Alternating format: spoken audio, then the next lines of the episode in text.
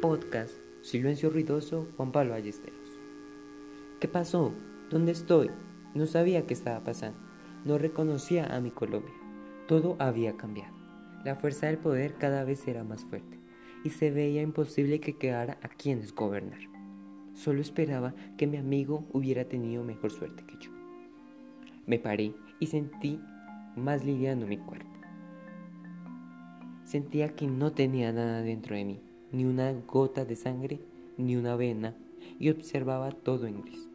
Lo que un día vi, esos paisajes ricos en fauna y flora, la alegría de la gente, el amor por la patria, todo eso fue derrumbado gracias a que el gobierno quería que la clase media desapareciera, que los pobres se volvieran más pobres y ellos se enriquecieran. Colombia sigue siendo un país en desarrollo. Necesita sustituir lo que perdió y lo que dejó años atrás. Pero con transparencia y con el pueblo, no contra ellos.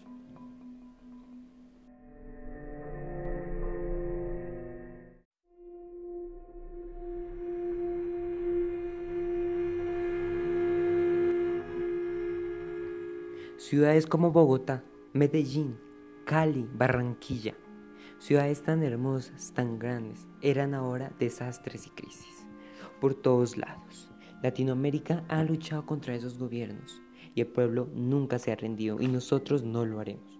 Nosotros no nos vamos a ir, nosotros lucharemos. Extraño cada momento, esa última comida, los besos y abrazos de mi madre, la lluvia tocando mi piel, el aroma de cada flor, el sabor de cada alimento, ese aroma de mi habitación. Desperté y todo estaba oscuro, pero una oscuridad impredecible, una nada. No podía describirla. Tengo miedo.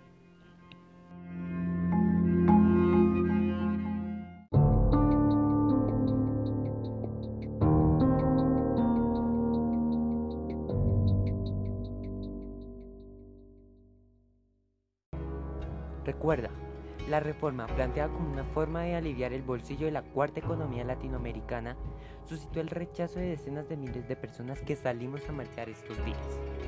Con la reforma, el gobierno quería recaudar unos 6.300 millones de dólares entre 2022 y 2031 para estabilizar las finanzas de un país con un desempleo urbano del 16,8% en marzo, cuyo pico cayó un 6,8% en 2020 decenas de miles de personas hemos protestado estos días en Colombia para exigir el retiro de una reforma tributaria que castiga a la clase media. En medio de múltiples denuncias sobre abusos de la fuerza pública cometidos durante las manifestaciones en la capital y manifestaciones se hicieron sentir con fuerza en Cali y Medellín, así como en Barranquilla y Cartagena y otras ciudades intermediarias. Julián Naranjo, administrador ambiental, cerca de la central Plaza de Bolívar en Bogotá, afirma, es increíble que en esta crisis que estamos viviendo, esta violencia que atraviesa el país, un gobierno decida hacer una reforma tributaria que termina empobreciendo más al pueblo. La protesta es un derecho. No se puede ignorar a tanta gente que pide cambio. Protesta como un ciudadano o callas como un súbdito. Podcast Silencio Ruidoso Juan Pablo Ballesteros.